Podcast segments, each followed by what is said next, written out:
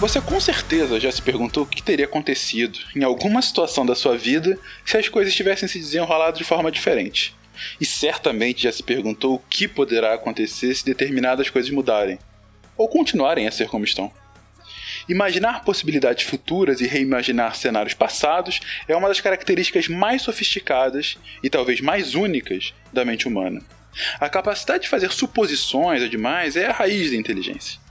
Todas as invenções, as descobertas, as ações e decisões que constroem a história individual e coletiva do mundo em todos os níveis, no fundo, soa respostas à mesma pergunta. Mas e se? Nessa série, essa pergunta foi e será feita inúmeras vezes. Imaginamos vários cenários em que a realidade poderia ser completamente diferente do que ela de fato é. E a partir daí, usando as ferramentas da ciência, tentamos construir esses mundos alternativos da maneira mais concreta possível. Ou não.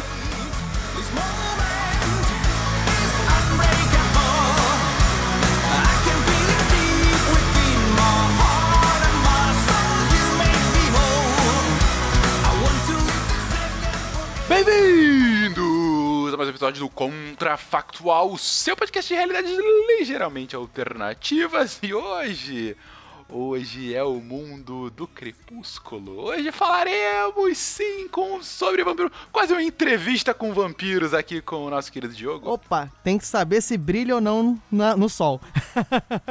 Olha, será a primeira pergunta que faremos. Também aqui conosco, Thaís. Oi, eu sou do time dos vampiros brilhosos. Hum, Olha só, se entregando já no início. E também temos aqui Julia. Já tô pensando no meu modelo de negócio aqui, como fazer pra alimentar essa galera toda. alimentar essa galera toda. Pensei que era um modelo de negócio para como aproveitá-los como lâmpadas. Pô, fica melhor, volta, editor. Hoje perguntaremos, gente, e se os vampiros existissem? Vamos lá, meia hora.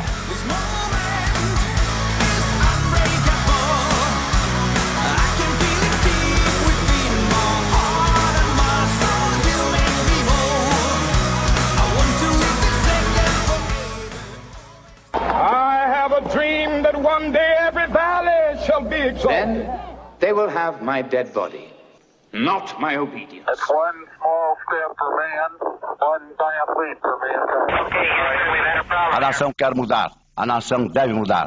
A nação vai A mudar. maior potência do planeta é alvejada pelo terror.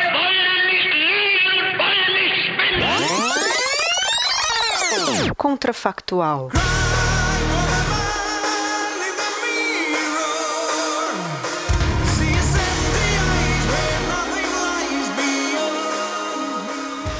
Então, brilha ou não brilha no escuro? no escuro não, né? No claro. No escuro. Não, não, claro, gente. Tem toda a mitologia do crepúsculo. Aí, aí, aí eu, já, eu, eu ia ser do time dos vampiros, já fiquei contra.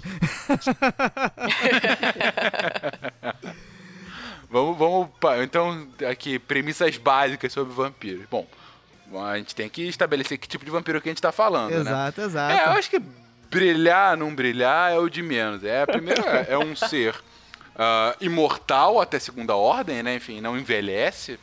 É um ser que se alimenta ah, de sangue ah, preferencialmente humano, né? É, o sangue humano é a Nutella, é o bacon pra ele, entendeu? Exatamente, que eu ia falar. O de raiz é do humano. Exatamente. O... Tem poderes, além disso, sobre-humanos, né? Uma força maior, uma velocidade maior e tal. E algumas fraquezas, né? Que aí variam de história para história. Mas, em geral, crucifixo, morto com estaca no coração, não gosta de alho, tem que ser convidado para entrar nas casas. Eh, Não que pode mais ver não a luz do cruza, dia. não pode ver a luz do dia, aí tem controvérsia. né? É, não pode cruzar um córrego de água, né? Água corrente, não, não pode. Ah, que mais de praxe de, sobre vampiros? Ah, acho que esse, assim, o basicão é Tem esse, uns né? dentes maneiros, Não tem, tem uns reflexo, dentes caninos maneiros. Tem dente, den- dentes caninos interessantes, protuberantes. Ah, não tem reflexo no espelho nem na água. Ah, que mais? Que mais? Ele tem algum muitos têm um poder meio de mesmer, né? De, de hipnose, de uma sedução grande, né? Aí a questão, É a a, forma de reprodução é só infectando um humano ou ele pode gerar vampiros Hum, propriamente por eles? Excelente ponto. Aí agora é com vocês. Eu já dei aqui as bases, as bases gerais de vampiro. E aí, como é que seria? Segundo os vampiros brilhosos do crepúsculo, se, você, se ele morde outra pessoa, a outra pessoa está infectada com o veneno dele e pode virar um vampiro. É, não, é isso aí, beleza. Pode virar? Não é automático? Ah, Ou pode. se apaixona, né? Ah, não, tem todo um processo. Tem todo um Tem- processo que Tem acontece toda uma mística, filme. tem todo um roteiro lá, umas Ah, no quarto livro, voando. quarto filme. Exatamente. Ele fica mais bonito, É, eu, né? A pessoa Não, fica mais bonita a hora que ela vira né? vampira. Não, a primeira coisa Ah, que eu é. penso é o seguinte: é que eu nunca entendi, assim, na, nas histórias, que eles, pra mim, eles vão subjugar a raça humana, porque eles têm vários atributos que são melhores que os nossos. E são tem- tão inteligentes quanto, entendeu? Então, e são imortais, são mais fortes, são várias coisas. Eles têm fraquezas? Tem, mas, pô, o ser humano, ele dá um peteleco, mata, que é mais fraqueza que isso. Então, eu penso que ele ia, ele ia usar como tipo rebanho. A gente ia ser gado para os vampiros, entendeu? Que é o que a maior parte de filme de vampiro, livro de vampiro, tipo Vampiro and Rice, é isso. A gente é simplesmente menos que eles. Os vampiros são, são uma casta maior de. E nós somos subservientes a eles. Eu, eu acredito Exatamente. piamente que é nesse sentido. Acho que tem no meio cinematográfico, eu não confio em nenhuma daquela. Ah, eu sou tristonho, eu sou depressivo. É, então, Não se você for disso. pensar no vampiro crepúsculo brilhoso, tem uma outra história. Tem o- o- a aproximação da ideia do vampiro para uma pessoa mais humana, que não quer fazer aquilo e não quer matar pessoas, porque toda vez que ele pega um, um- que ele se alimenta do sangue de uma pessoa, aquela pessoa morre. Então ele se vê naquele dilema: eu vou matar seres humanos para me alimentar? É. Quão bonito é isso? É, isso gira em todo, em tor- tudo em torno daquela questão que a gente tava falando, né? Que o, o vampiro seria um ser que surge, né? Ele é, é um humano infectado, então ele tem empatia pela raça humana de alguma forma, né? É daí que vem o, o problema social de tipo, ah, eu vou matar e eu não quero matar. Nesse tipo, se eles surgem juntos e eles evoluem juntos, seria uma eterna guerra até o ponto que eles chegariam e falariam, então, fazer o seguinte, a gente começa a criar humano aqui em fazenda para vocês se alimentarem, ou senão é, a gente se compromete a doar um litro de sangue por dia, mas vocês não matam a gente e a gente fica meio que nessa sociedade parasitária, um dependendo do outro. Tipo, O vampiro ser humano não consegue fazer nem o hemorrio coisa. funcionar direito, imagina doar uma bolsa de sangue pro vampiro. Não tem sangue nem pra gente, quanto mais pra pois é. Mas aí entra, o- entra o fato do medo, né? A questão de sobrevivência, talvez isso aí vai influenciar, né? Exatamente. É tipo assim, você prefere perder um dedo ou perder o braço inteiro? Você, prefere. É, é, mas aí é complicado, né? Porque tem aquela questão de que vira vampiro depois que suga uma certa quantidade de sangue. Aí a pergunta é se você quer doar um, um litrinho de sangue a vida toda ou quer virar vampiro logo? Do- no Entrevista com o Vampiro tem toda essa história também, porque o, o, o vampiro Lestat, que é o, o Tom Cruise, ele faz um vampiro meio sem, sem coração nenhum, né? Que cria até uma criança vampiro. É, que ele, ele encarnou a espécie, né? Eu sou diferente, né? Ele não tem. não pegou a empatia. É, ele não tem empatia nenhuma, ele transforma uma criança em vampiro. Então não, não, não tem nenhum tipo de, de empatia com a raça humana. Agora você pega o Brad Pitt, que é o outro vampiro que eu não lembro o nome, ele começa até a se alimentar de sangue de outros animais, porque ele se sente mal matando outras pessoas, ele se sente mal matando seres humanos. Então essa empatia já aparece mesmo nas, nas histórias de vampiro não Nutella, É, mas- não brilhantes. Não, mas e vocês acham. Vou tomar o papel do Fencas aqui, vou fazer uma pergunta. Posso fazer? Vai É fundo, que- cara. a criação de um estado que a gente normalmente não vê, né? Uma sociedade organizada dos vampiros. Porque se você for pensar, tu entra num ciclo aí que não bate muito bem. Porque os humanos são alimentos deles, mas ao mesmo tempo são os humanos que viram vampiros. Então tem que entrar numa conta aí, porque daqui a, o melhor alimento deles, né? Em tese, os outros animais eles ficam fracos. Então, tem que entrar num acordo, porque senão vai faltar humano para se alimentar ou vai ter muito vampiro também. Com certeza, a, a gente não vê uma formação, assim, a- nos primeiras, nas primeiras memórias que a gente tem sobre vampiros, de um estado, né? De uma, de uma, de um, de uma coisa, de uma organização social entre eles, né? E é assim que eu vejo. E é, eu- é assim que eu imagino também que seria. Mas o que a gente tem que pensar também é se, é, se a gente segue a história do, do, do Entrevista com o Vampiro ou se a gente segue a história do, do Crepúsculo. Porque no Entrevista do Vampiro, pra criar outro vampiro, o Lestat tinha que fazer a pessoa morder É, tinha, ele. que, tinha que tomar o sangue Beber o dele, sangue né? dele. Ele cria aquela menininha pequena, é exato, a pessoa só vira vampiro quando ele quer, entendeu? Agora, no, no versão Crepúsculo, a- o que acontece é que todas as pessoas que são mordidas, se eles não, não, não se alimentam do sangue todo daquela pessoa e ela morre por hipovolemia, ela vira uma. Ela, ela acaba virando vampiro. Tanto que a, a Bella toma uma mordida no braço, spoiler. E ele tem que sugar o, o veneno dela de volta pra ela não virar vampira antes do momento que ele quer que ela vire vampira. Nossa, que. que... Entendeu? Então. É um veneno, como se você fosse atingido por aquele veneno, você vira um vampiro. Agora, no do Lestat, ele escolhe quem ele vai fazer vampiro. Ele pode matar pessoas só sugando sangue, mas ele escolhe quem ele vai fazer virar vampiro. E isso muda a sociedade É, deles. muda, mas entendeu? eu acho que continua formando uma questão de Estado, né? Porque mesmo se você for pegar essa questão do Lestat, né, da entrevista do vampiro, ele tem que formar novos vampiros, porque senão ele morre. Porque se ele se for um só, o humano vai lá e acaba com a, com a raça, entendeu?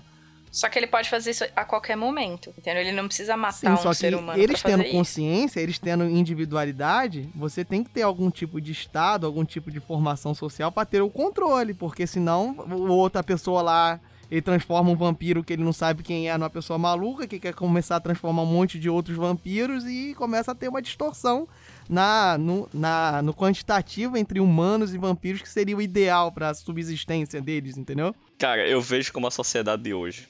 Praticamente é a sociedade de hoje. Imaginemos os vampiros como um, um país ah, aleatório. Então você tem que criar as leis para que ambos Deixa eu chutar aqui, a Transilvânia, por sobreviver. exemplo, né? E vai, chutemos a Transilvânia. Ela tem as leis de convivência políticas entre um e outro, e é tipo assim: você aceita pessoas se tornarem transilvanenses, ou você nega e fala, cara, vocês não vão ser e pronto, por conta disso, disso e disso. E, tipo, a sociedade pode aumentar e pode não aumentar, você pode liberar pessoas a entrarem naquele clima ou não. Mas é tipo, é como você falou antes, Diogo, tem que ter um balanço, porque uma hora vai acabar a alimentação dele se todo mundo se tornar vampiro. Uma- vai chegar um ponto que você não tem alimento, Sim, então e, e o que me leva a crer que os próprios humanos vão atuar como. Assim, nesse que, nessa questão, eu acredito que os humanos vão querer ser cooperativos, entendeu? Porque pra mim, eles não teriam como competir com os vampiros. Então eles vão falar, ah, tipo aqueles rituais religiosos, nós temos que fazer oferendas aos vampiros. Então nós temos que selecionar pessoas que vão lá pra alimentar os caras, porque senão a gente não, não, não sobrevive. Eles, vão, eles podem criar a gente de uma maneira muito pior, porque eles são mais poderosos, podem criar fazendas, pode ter lá, sei lá, o- não tem o rei do gado, o rei do humano. Rei da fazenda de humanos. É, aí, aí o vampiro é o Antônio Fagundes rodando em cima de um cavalo com os deitinhos assim, entendeu? Nossa, que visão do inferno, velho. É, Meu Deus do céu, eu vou pedir pra que essa seja a capa desse episódio. Então, no Crepúsculo eles têm um, um tipo de regulação desse da, da quantidade de vampiros que tem. Eles têm algumas regras pra eles.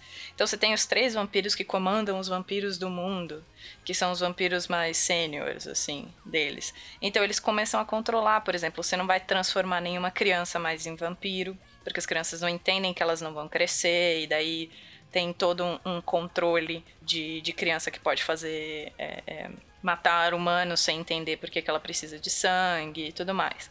Eles têm um- um- um- uma política de exclusão, então eles não ficam em meio aos humanos. Eles não podem se mostrar. E essa história do brilho, eles ficam controlando muito, tanto que tem um pedaço do filme que o Edward vai tentar se matar por aparecer no meio do da população num dia de sol. E esse povo, os guardas desses três vampiros mais é, é, importantes seguram ele antes dele aparecer. Então eles têm uma coisa de exclusão. Eles não aparecem para a população, a população não sabe que eles existem.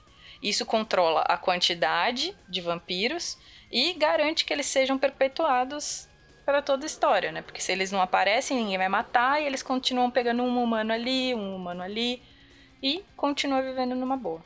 É, seria uma sociedade secreta, né? Isso. Isso, exatamente, exatamente. É porque ela pegou a mesma lógica de Harry Potter que ela copiou Exato. do Mas, enfim. Ah. É, mas vamos continuando aqui. É, aí eu só vou pegar um ponto que o, que o Julian colocou, da Transilvânia, né?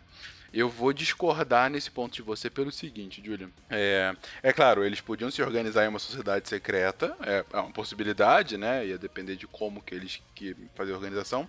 Mas eles aparecendo pro, pro mundo, né? Enfim, convivendo em sociedade, eu imagino muito mais uma sociedade, vamos colocar aqui, um pouco feudal, em que você tem um, um reino, né, um feudo, uma, uma organização política em que você tem um vampiro é, hierarquicamente superior, a sua família, a sua prole abaixo dele, e os humanos que estão abaixo dessa pirâmide.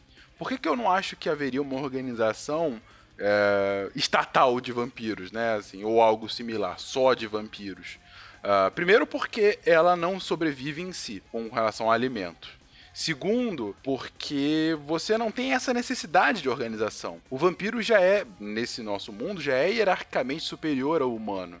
Então é, é muito mais inteligente, muito mais racional que eles se auto-organizam em diferentes feudos do que todo mundo num gruminho, entendeu? E aí você consegue dessa forma, aí eu concordo inteiramente com o que vocês falaram, com relação à a, a, a razão vampiro humano, né? Ah, tem que ter um vampiro a cada 10 humanos, então, ou mais a cada 100 humanos, a cada mil humanos, digamos que seja a cada mil humanos. A gente está falando que num mundo de 7 bilhões de pessoas, a gente teria então 700 mil vampiros, né? Que já é um número grande, né? Ah, para cada 10 mil, então são 70 mil vampiros, ó. Já é 70 mil vampiros que são muito superiores aos outros 7 bilhões. Só que ao mesmo tempo você teria uh, um, um, cheque, né? Como a gente fala em relações internacionais, da força humana pelo tamanho dos números, né? Se fosse essa a razão, de 1 para 10 mil, será que se houvesse uma insurgência por parte da população humana, não conseguiria equilibrar? Vocês entendem a minha lógica? Não, entendi. É, e talvez eles teriam que mudar essa razão, tipo assim, gente, a gente vai ter que se alimentar talvez de coisas piores para termos um quantitativo de vampiros que fosse capaz de lutar contra esse, esse quantitativo de humanos. E o, a, a relação do Fencas é muito boa e eu concordo com ela, porque o que acontece? É uma casta já feita e que não é por nenhuma, nenhum critério social. Ou seja, como assim? O humano, ele realmente é inferior ao vampiro. Não é assim, ah, eu instituí que você é pior do que eu porque eu tenho mais terras que você, porque eu tenho mais, sei lá, tenho mais conhecimento que você fica difícil de ter uma insurgência humana nesse sentido social, porque o, o vampiro é superior realmente, entendeu? Então a, essa organização não vai conseguir ser quebrada por uma revolução ideológica, por exemplo, dos humanos. Então, é, eu concordo com vocês, mas vamos colocar um pouco mais de, de fogo nessa fogueira, literalmente. Bota alho, bota alho, vamos botar alho nessa discussão. Fritar o alho na discussão, vai.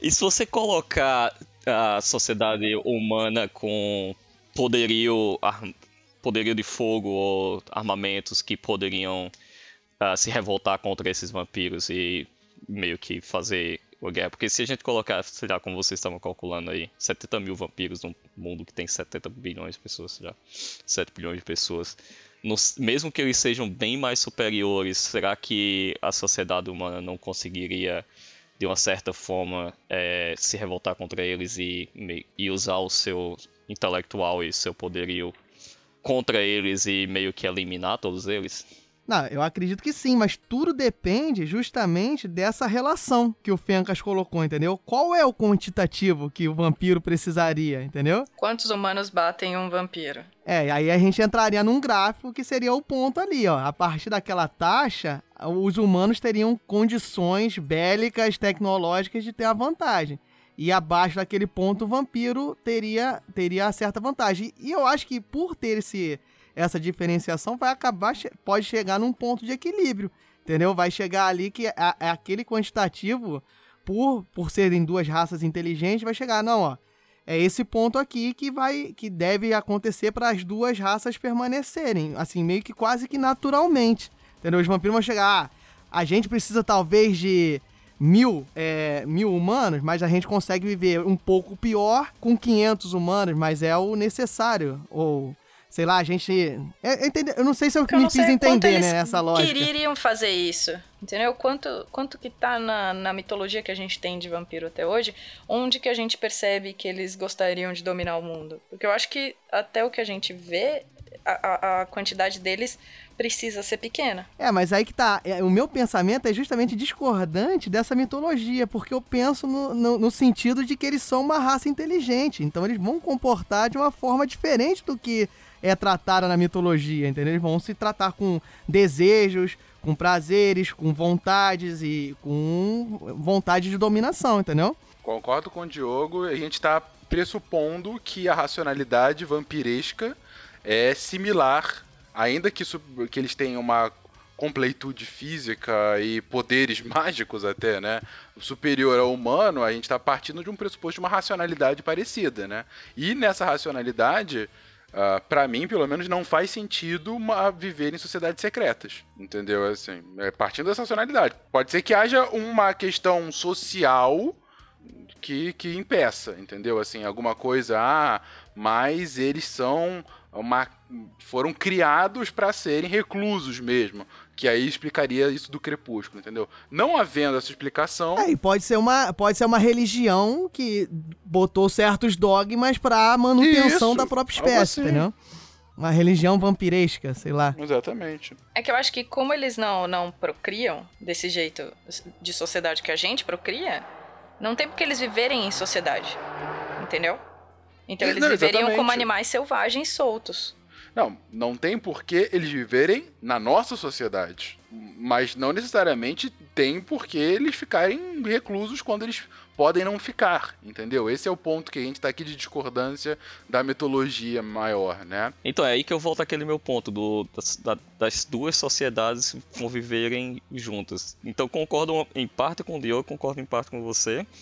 E uma parte do, do que eu falei antes também, tipo, os vampiros, eles são superiores, sim, todo mundo sabe que eles são superiores. Então, mas até um certo ponto, que a gente tem que ter um equilíbrio entre um e outro, porque se, se o ser humano acabar o, os vampiros, o ser humano continua vivendo. Só que se o vampiro acabar com o ser humano, o vampiro morre, porque ele não vai ter alimentação.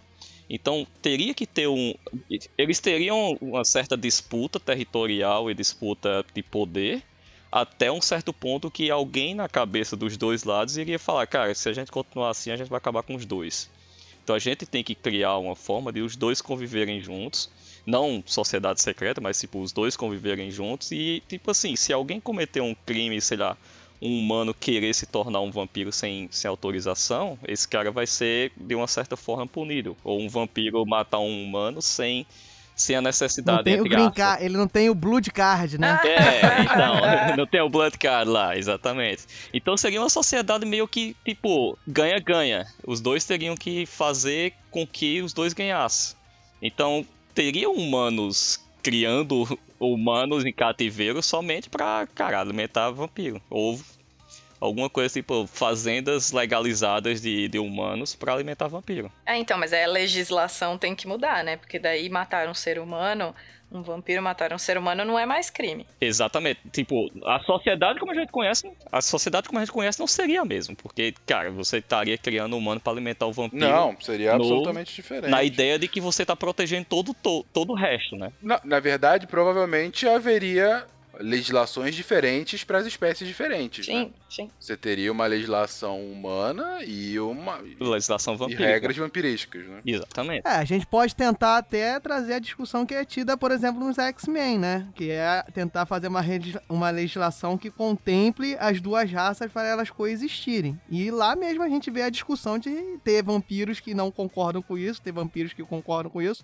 Tudo bem que aqui tem a questão que lá não tem, né? Do vampiro necessitar dos seres É, humanos. exatamente. né? Do- Ele precisa se alimentar de uma das partes deste acordo, né? É, Exatamente, mas a gente também falou do, deles, deles ah, serem humanos também e ter o- a sede de poder, essas coisas. Então teria vampiro brigando com vampiro pra chegar ao poder. Exatamente nesse caso de tipo, ah, eu discordo de você e eu vou brigar com você, vou tentar ir à cabeça e tentar derrubar todas essas ah, essas leis que a gente tem hoje em dia e vamos acabar com os humanos e pronto. Então te- continuaria tendo esse tipo de discussão. A única diferença é que seriam mais, mais isoladas. É, a formação social depende muito de vários pontos, né? Que, por exemplo, a gente não tocou aqui, que eu acredito que tenha na, na- na- no mito dos vampiros, né? Que existem vampiros mais poderosos do que o- outros, entendeu? Que são os mais antigos e tal, que tem Que tem um, poderes um mais úteis. poder, é, é. Tem, tem poderes mais úteis. Então, isso também interferiria, porque aí, na verdade, o Estado funcionaria de acordo com a cabeça desses caras, não necessariamente num acordo estatal, um acordo social entre os vampiros. E aí remete mais uma vez à sociedade feudal, né? Teria os vampiros que são mais poderosos ainda do que os próprios vampiros e teria essa escadinha que o Fencas falou até chegar lá no ralo que é o humano. Exato. O ponto que a gente está concluindo aqui, então, gente, é das duas uma. Ou haveria algum tipo de explicação social, cultural, né, colocando assim, para colocar os vampiros reclusos, né, os vampiros escondidos e organizados e em número bem pequeno, não daria de ser, não, não- provavelmente não poderia ser nem nesse 1 para 10 mil que a gente colocou, né? Não daria para ter 70 mil vampiros no mundo nessa lógica. Não, quer dizer, não sei, né? Enfim, então eu tô chutando aqui.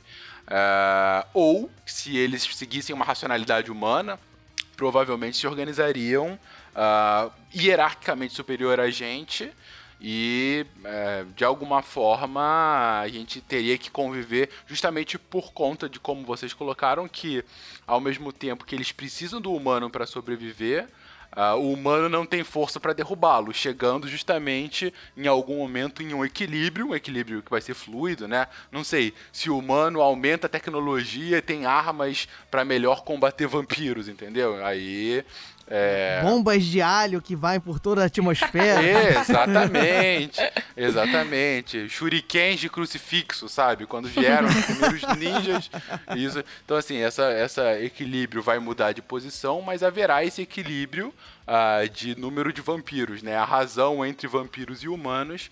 ah, até, imagino que uma conclusão é até o momento em que esse equilíbrio não vai mais se sustentar e os Vai vampiros Walking Dead, em algum, né? Exatamente, os vampiros em algum momento vão ser. Ah, das duas, uma, né? Ou os vampiros vão ser insti- instintos, não, né? Extintos.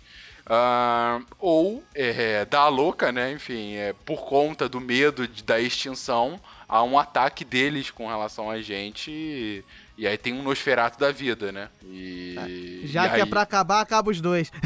Exatamente. ou eu vivo superior ou ninguém vive, né? Enfim. Gente, comentários finais para esses cenários. Eu achei interessante a gente racionalizar a mitologia vampiresca. Ah, eu achei bem maneiro, eu já estaria aqui então, dando entrada no meu Blood Card já. Teria que ver. Fronteiras, muros, né? Pra, pra entrar na Transilvânia do, do Júlia. Não, eu ia perguntar se é muito ruim termos lobisomens também. Aí muda completamente. Nossa. Aí ferrou. Aí é mais três horas de discussão aqui. Exatamente. Porque aí lobisomem é mais uma variável nessa equação, né? Puta, sem contar lobisomem barriga de tanquinho, né? Aí Pois é. E tem que ver se é o lobisomem aí que brilha também, que quer arrancar a camisa. Ou se é o lobisomem do Brasil que tem que passar por sete cemitérios. Aí, olha que Isso. trabalheira. é o sétimo filho, né? Enfim, É. bem complicada. Aí é um controle de natalidade absurdo. Putz. Finalizando o cast antes que a Thaís traga mais coisas de crepúsculo aqui pra gente discutir. Você, querido ouvinte, que gostou, que discorda, que quer apenas colaborar, que quer dar novas sugestões de cast, enfim, deixe seu comentário, mande seu e-mail, fale conosco. ah, e espere até a próxima semana para mais uma discussão enriquecedora, tal qual essa. Um beijo, um queijo, tchau.